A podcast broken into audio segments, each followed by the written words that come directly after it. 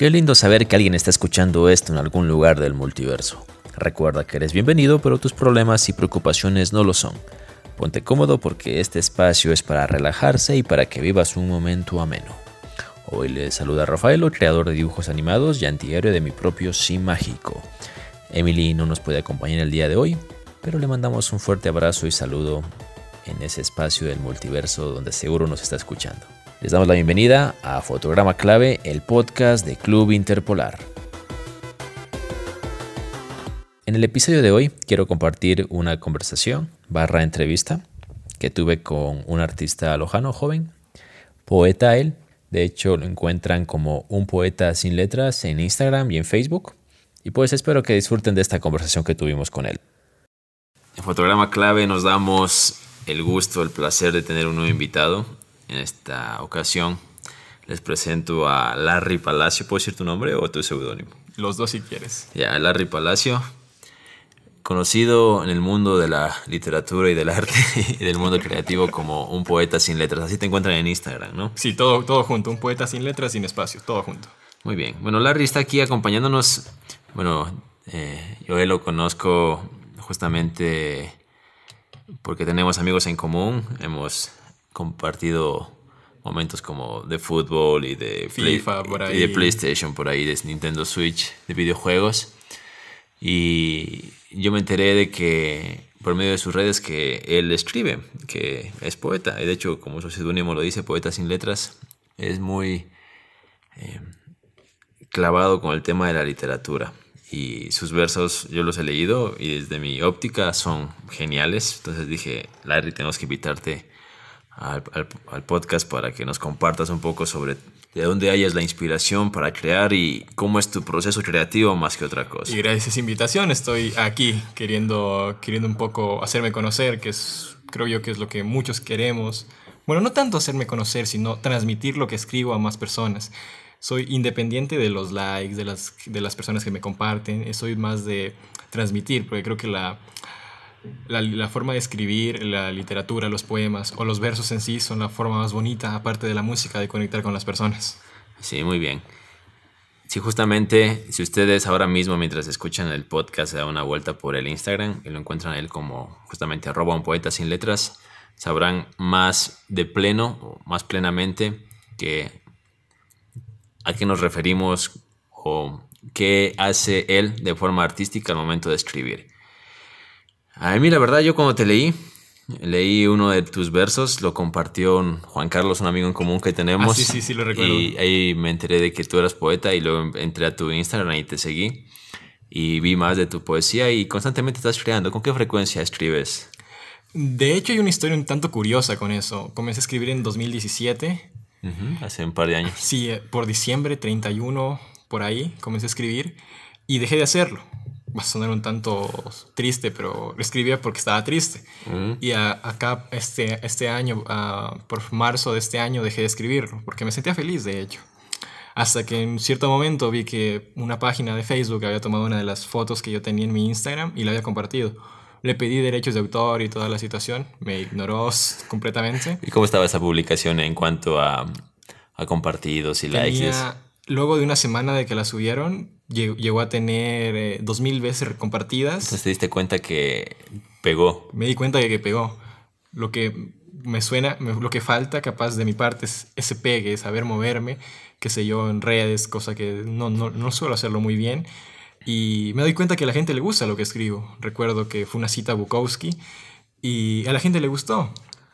Y me di cuenta de que al momento de volver a, subir las cosas, a resubir lo que ya había escrito de una manera más ortodoxa, lo, lo, seguían haciendo, les seguía gustando, lo compartían mis amigos o los desconocidos, le daban like y yo me sentía bien, me motivaba a seguir escribiendo porque veía que a la gente le, le gustaba.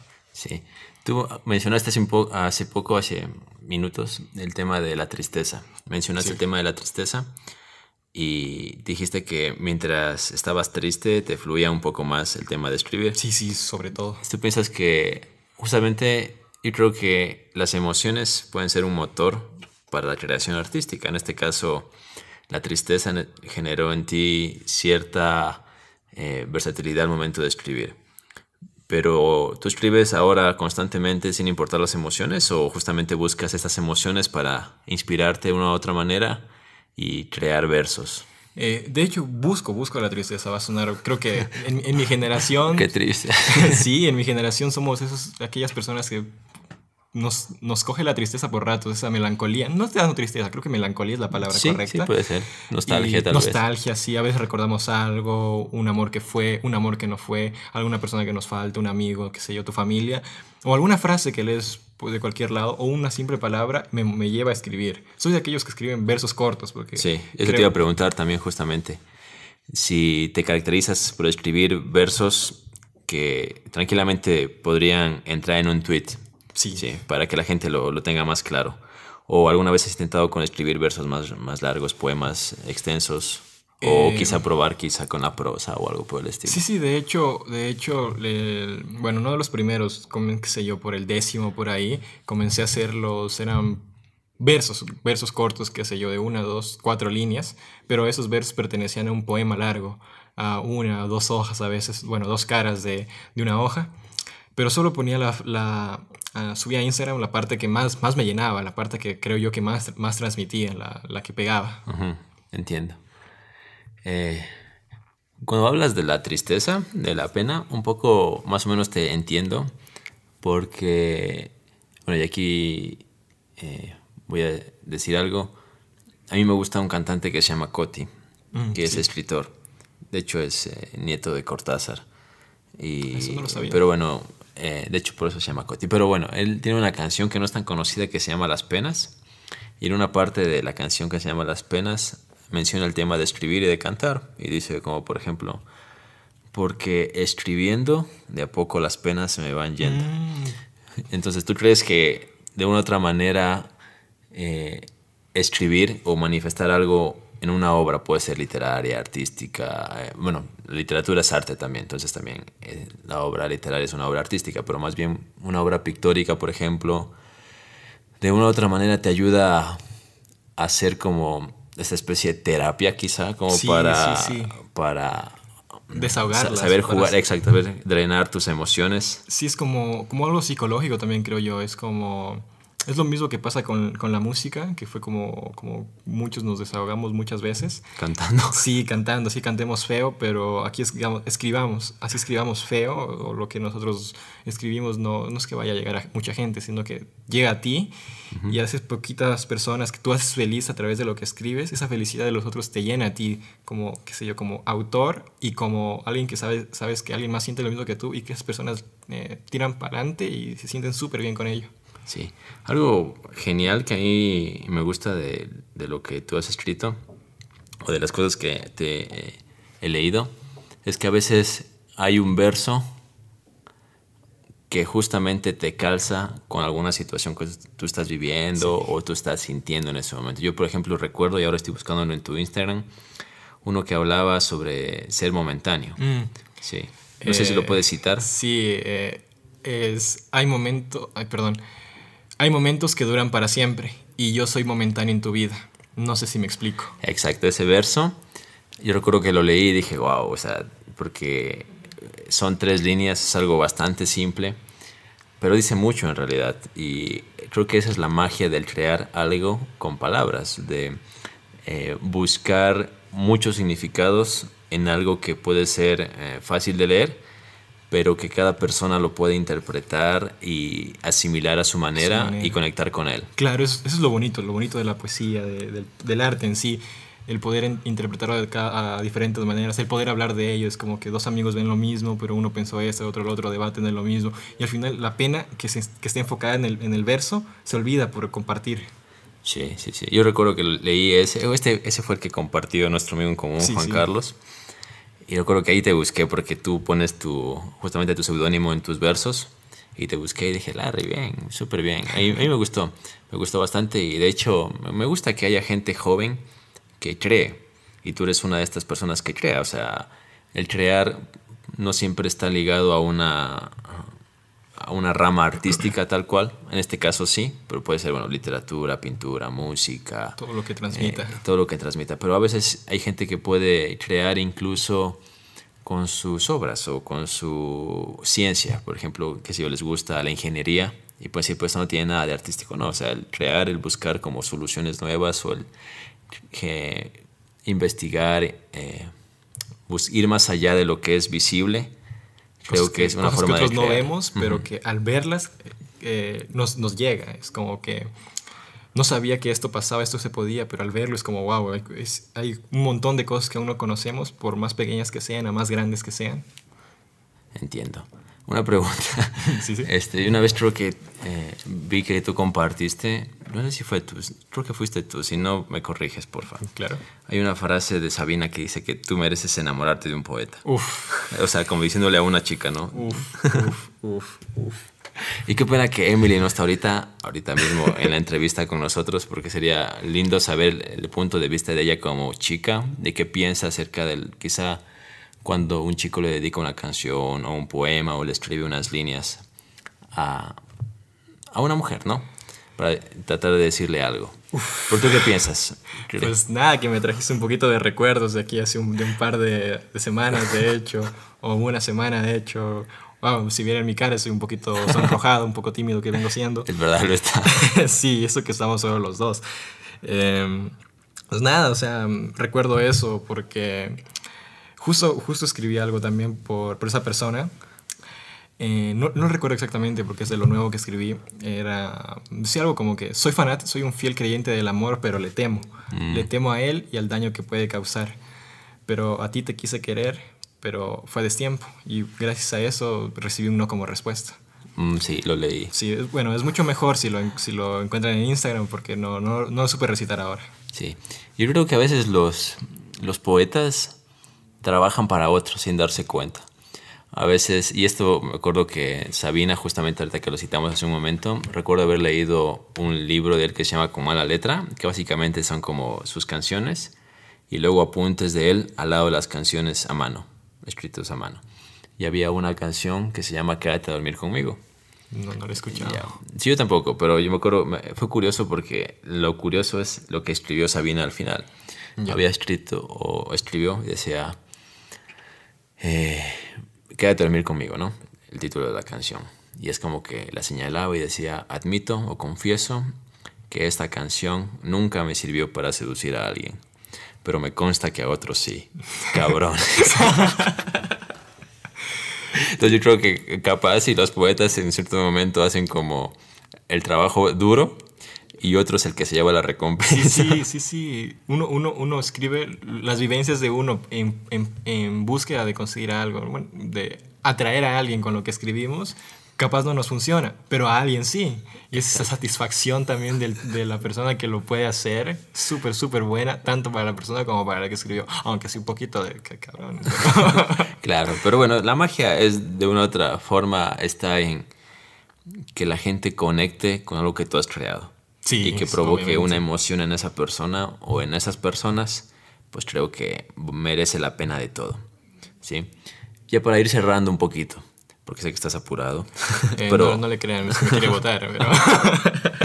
pero ya para más o menos ir cerrando, preguntarte sobre tus influencias, porque se dice que nosotros los, seres humanos somos el resultado promedio de nuestras cinco personas que más frecuentamos o que más vemos o con, quienes más interactuamos. Pero creo que en el ámbito artístico también de otra manera, los artistas, en tu caso quizá eh, escritores, no sé si músicos, no sé, ahorita te, ahorita te podrás responderlo más a fondo, pero me imagino que de una u otra forma algunos de ellos te han influenciado o te han inspirado o de cierto modo dijiste qué bonito lo que él escribe, ojalá yo pudiera hacer esto algún día.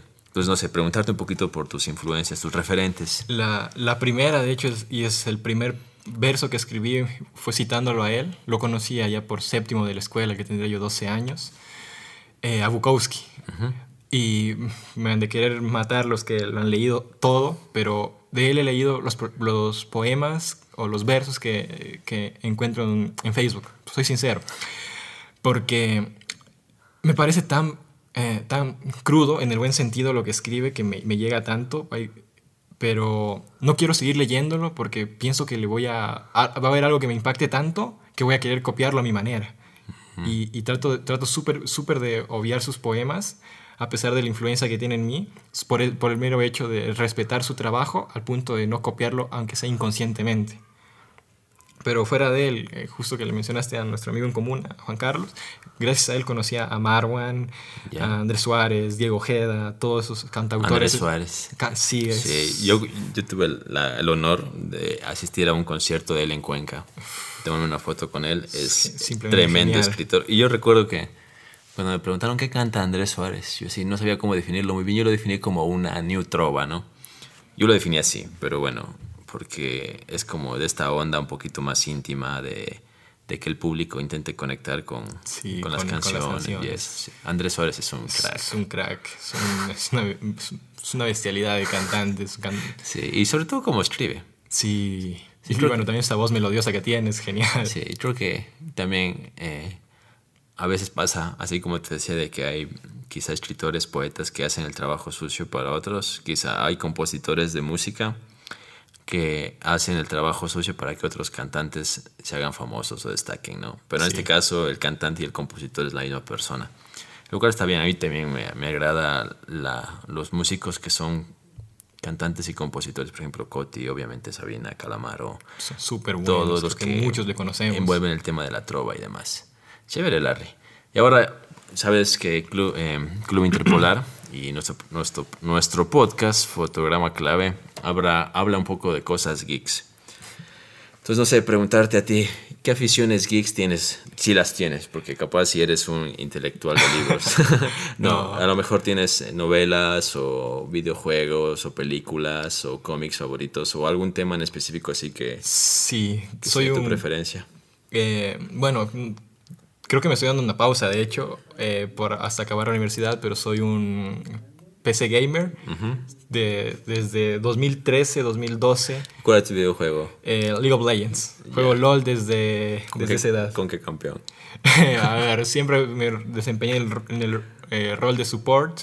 yo le llevé a, a, support a Fiddlestick, que era un campeón que casi nadie le llevaba, le popularicé donde yo solía trabajar y jugar es Leona y Yana eran los campeones que más jugaba en su momento. ¿Y lo jugabas con amigos o solamente online? Con amigos. Ese juego es un juego sin amigos, no es un juego. Sí, a mí también. De hecho, yo me gusta jugar FIFA, por ejemplo, o bueno, también he jugado LOL, pero en su momento jugué mucho más Dota 2, me emprendí uh, más y jugaba con mi hermano y con amigos. Y lo lindo era jugar este, con gente que conocías lo lindo. Y por ejemplo, el FIFA, a veces juegas contra la computadora, pero es como que es un juego frío, una, una interacción fría. Si alguien me va a ganar, que sea un amigo, no la computadora. Claro, cuando estás con amigos y, contigo, de hecho, hemos compartido torneos con Juan Carlos, con mi hermano y algunos amigos más, es como que sientes ese, esa emoción de estar jugando con alguien en vivo y de ganarle, o que te gane incluso. Porque a veces hasta perder se siente momento que ganarle. Exacto.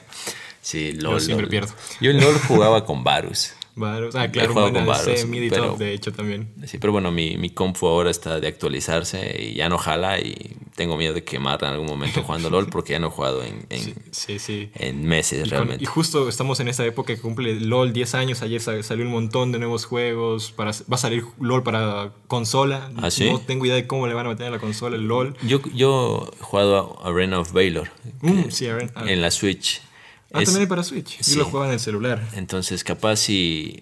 Porque tengo que creo que es el mismo desarrollador. A lo mejor utilizan un motor parecido para que corra de esa manera en, en consolas, pero no sé.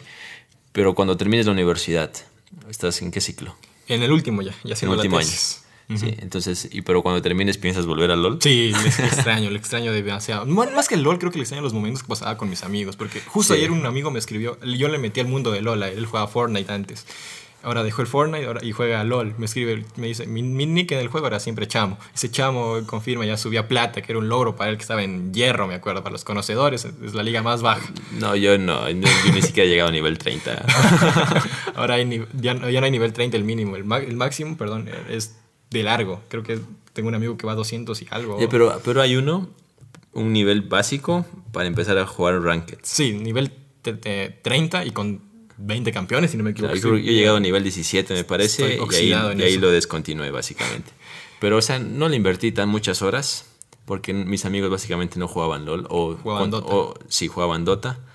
Y ya cuando encontré amigos que jugaban LOL, es como que cada quien tomó su rumbo y ya pues dejamos de jugar. Jugamos unas 10 partidas a lo mucho. Sí, sí. Entonces sí es bueno encontrar como una tribu, por decirlo así, para jugar. Lo, lo triste, de cierto punto, aunque bien por ellos, es que cuando tus amigos que, con los que jugabas siempre, se tomaron el juego a nivel profesional. Nosotros teníamos un equipo chévere, éramos amigos, bueno, tuvimos problemas, pero perdíamos, qued- quedamos últimos. Lo mejor que quedamos fue segundos una vez. Pero ellos... En torneos locales. locales del De cyber ciudad. de aquí de la Ajá, ok. ciudad. Súper buen cyber, Inside It. Este, Y creo que ahorita fu- llevaron su propio equipo a un torneo Celebrity, nacional. Ajá. sí. eh, si estás escuchando esto, Alex, un saludo. Yo te voy a pagar lo que te debo. este, y eso es, es bien por ellos, pero triste porque para ti, porque te dejan solo. Pero consigues más amigos, eso es lo, también lo bonito. Sí, o sea, sí, la verdad sí, es bonito. A mí me gusta. Entonces, de hecho, eso es lo bonito de Jugar. jugar. Sí, y a veces puede pasar de que alguien intenta desarrollarse en un deporte, pero no se le da. No Tú sabes da. que a veces hay cosas para las que uno es bueno y, Uno- uno y, uno de una otra manera sale maximizado así en ciertas capacidades. Pues creo que los videojuegos son una opción que puede abarcar a muchos. Sí. Eh, incluso si, si tú te fijas... eh, Ahora son un, un sport, de hecho, un esport. Sí, no, sí, exacto. Y de hecho los esports son hasta inclusivos. Sí. Porque mm, supongamos que alguien tiene un amigo que tiene discapacidad para caminar, por ejemplo. Tú podrías igual jugar con él y divertirte a la par. Hay, hay un, ahora que mencionas eso, hay- no sé, fue ya por 2016, 2015 que le conocí a este, este chico, señor, creo que ya es ahora, que jugaba LOL. No tenía ni brazos ni piernas el señor. Jugaba con un puntero láser con la boca. No tengo idea de cómo lo hacía. serio? Qué loco. No sé cómo modificaron todo el juego o él mismo con algún otro alguna motor. herramienta o algo. y- Sí, y los videojuegos de hecho están tendiendo, están en esa tendencia a ser mucho más inclusivos. Sí, súper, súper buenos. Aunque hay ciertas compañías, también tengo que ponerle un pero ahí, que son muy... apoyan a... ¿Cómo te lo digo? El, ejemplo en fijo, hay un, a, un, a un caster de Hearthstone lo banearon de todas las... Todo lo de Activision por estar a- en contra del gobierno de Hong Kong. Mm, Por un- una cuestión política. Uno Sí. es súper bueno, o sea, capaz no le cachaba nada de lo que decía, pero la gente le aclamaba full. Y, y al final terminó, terminó siendo hecho a un lado por, por, por ese, ese apoyo a una política diferente. Mira tú. Y de hecho ahora muchas veces directores, actores famosos, por algo que escribieron o manifestaron en una entrevista o en algún tweet, a veces pueden incluso verse en polémicas como que pierden sus empleos y Sí, demás. Por ejemplo, eso, eso pasó, por ejemplo, con James Gunn, que puso algunos tweets y lo votaron de Disney y luego pues ya lo volvieron a contratar, pero bueno, se armó una polémica. Bueno, ahora casi todo el mundo está expuesto con lo que dice y de otra forma siempre habrá algo que ofenda a alguien o un grupo que intente Sí. sentirse ofendido de cualquier Puedes, cosa. puedes decirle Entonces, hola a alguien y ¿por qué me dices hola de esa manera? Me estás, sí, me estás sí, ofendiendo. ahora estamos en esa tendencia o en ese... y pensar que eh, crecimos eh, viendo ese- South Park, ese- Friends. y- sí, es como que la sociedad, ¿Qué la pasa? tecnología, ahora está de moda quejarse por todo, ya Sí. cualquier cosa le van a buscar su pero. Pero bueno, pues chévere que yo no sabía, no te tenía muy mucho en esa onda gamer. O sea, yo pensé que jugabas FIFA con nosotros Y nada más. y, y por ahí habías jugado algunas cosas, cosas más, pero... Capaz viste lo malo que soy en el FIFA, no, no sé jugar nada más. No, todos somos parejos, por suerte. Parejos para abajo, ¿no? O sea, o parejos en el nivel bajo. Pero chévere, la- chévere Larry que, que nos hayas acompañado hoy. Placer fue mío. y, y en películas, ya para, ahora sí para cerrar. Tengo, tengo una película, capaz no lo ubican, es El Puente Teravicia. Eh, es una... a mí, la primera película que me hizo llorar, me recuerdo. ¿Cómo se llama? ¿El puente? El Puente a Teravicia. ¿Es que francesa o italiana? No, es este... Estadounidense, de hecho. Ya. O canadiense, canadiense, es canadiense, me equivoqué, perdón. Eh, es sobre mm, un mundo mágico que un niño con problemas crea en un bosque. Y el resto no les digo porque si les cuento la siguiente línea es un spoiler tremendo, vean, súper buena. Ok, Voy a buscar. Y ustedes también, ah, oyentes del podcast, podrían buscarlo. Y bueno, pues Larry, gracias por acompañarnos. Espero que nos puedas acompañar en una próxima ocasión. Sé que la gente a lo mejor se quedó con ganas de escuchar más versos de ti, pero pueden verlo en eh, arroba un, poeta, sin letras, en Instagram. en Facebook también de la misma manera. Todo junto, un poeta sin letras. No hay espacios para los poemas. Sí, igual en la descripción del podcast dejaremos el link de Larry para que lo compartan y quién sabe y les estamos haciendo un favor.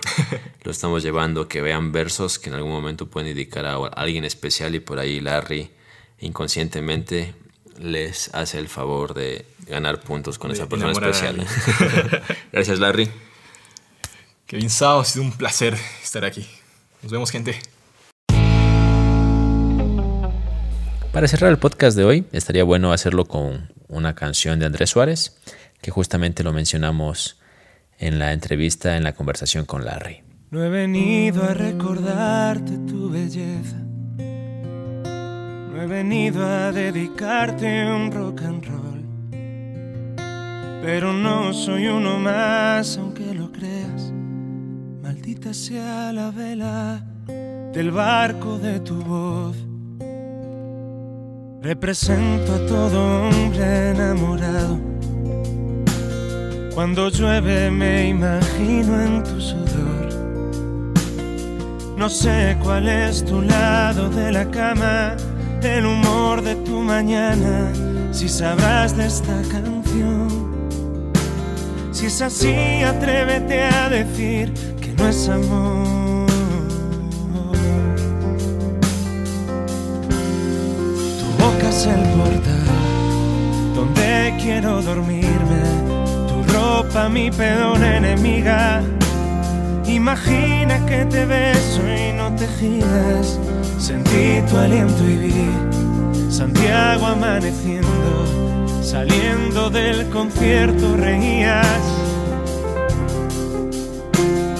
supieras lo que te miro a escondidas, si supieras lo equivocada que estás, estando con otros, si me dieras un minuto en tu barriga, no te pido nada más. Pero dámelo antes de que sea de día es la más bella cara al mar, pero me hablas de sequía. Y en Pantín fugó una estrella en tu lugar.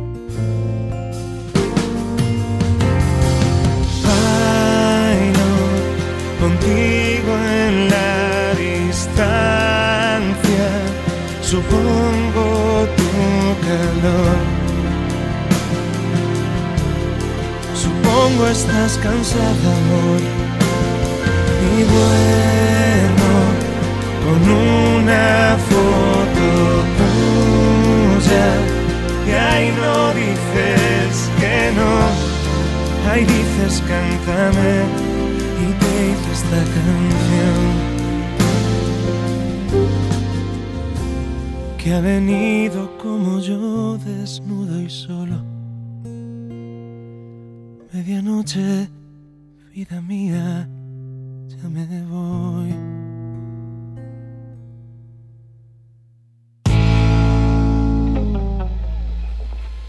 Y bueno amigos, de esta manera hemos llegado al final del episodio de esta semana. Recuerden que amar es compartir, así que si comparten este podcast con alguien cercano, estarán generando más amor en este mundo.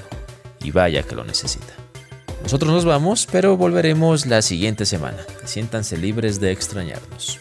Chao.